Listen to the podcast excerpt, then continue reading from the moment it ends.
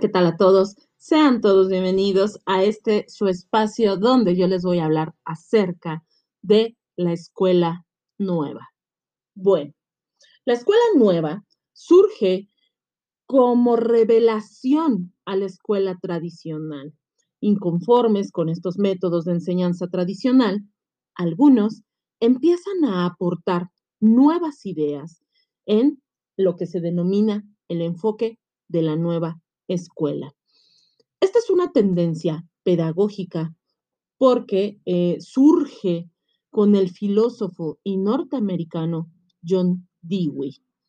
Él planteó desde un principio que el propósito principal de la educación es facilitar el proceso de enseñanza-aprendizaje y que éste debía estar dado por los intereses de los propios alumnos, es decir, por las fuerzas interiores que llevan a estos a la búsqueda de la información.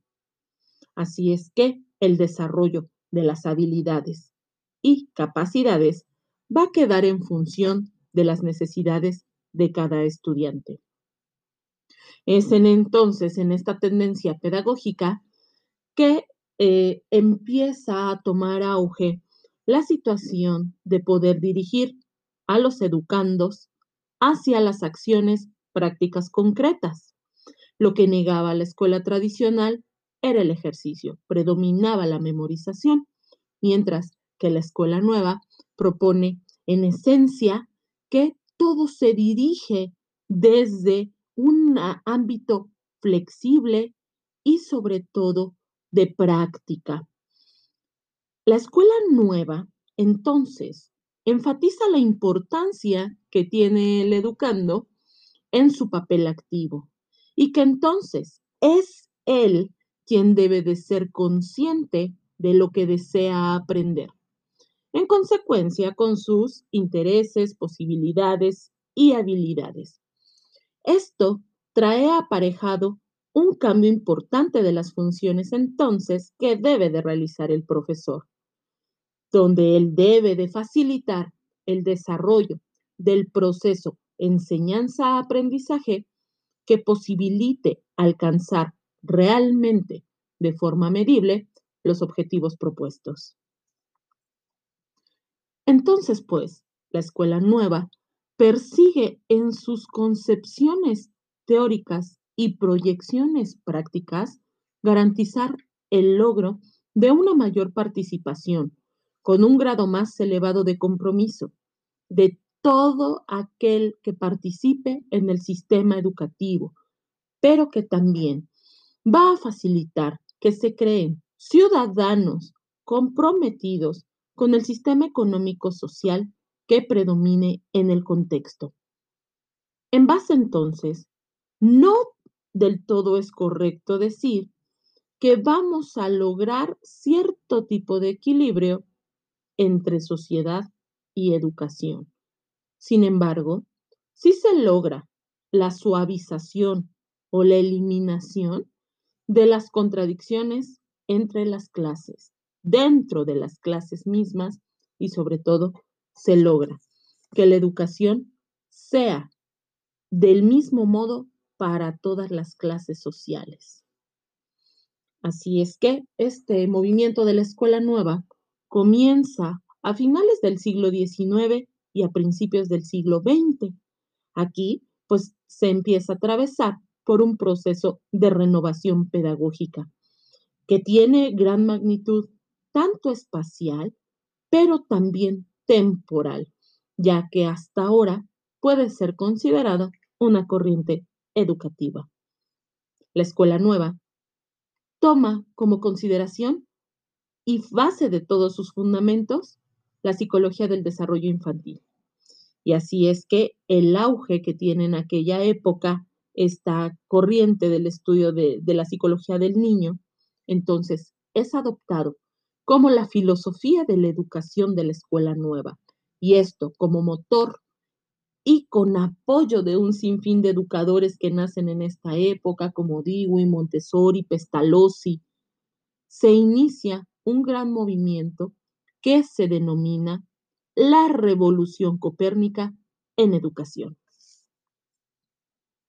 Como parte central del desarrollo social de la educación, sufre transformaciones desencadenadas en el ámbito educativo, generalmente derivadas de los grandes cambios sociales.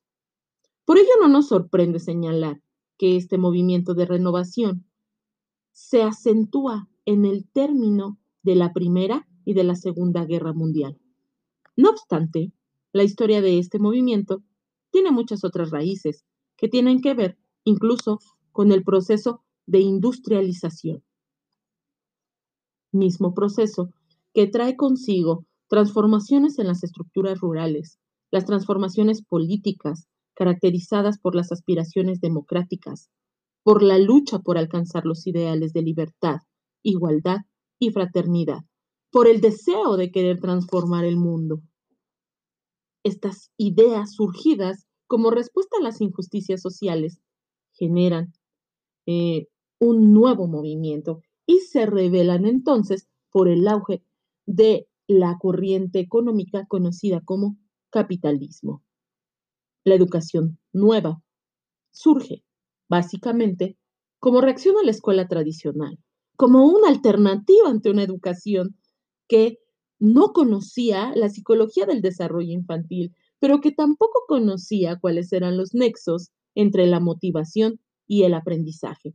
Así es que esta nueva alternativa pedagógica se fundamenta en el formalismo, pero también toma como consideración el espíritu sobre la materia, se respeta la personalidad del niño y desarrolla sus habilidades. Se busca entonces formar el carácter del estudiante y desarrollar en él sus propios atractivos intelectuales, artísticos y sociales. Por eso se afirma que la escuela nueva es el centro del niño.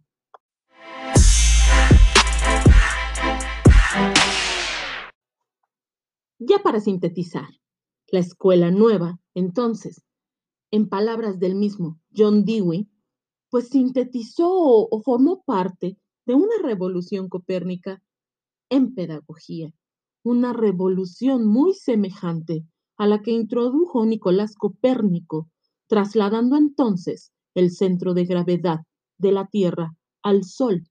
En este caso, el niño se convierte en el Sol, hacia el cual se vuelven las aplicaciones de la educación. Él es el centro respecto del cual se organizan.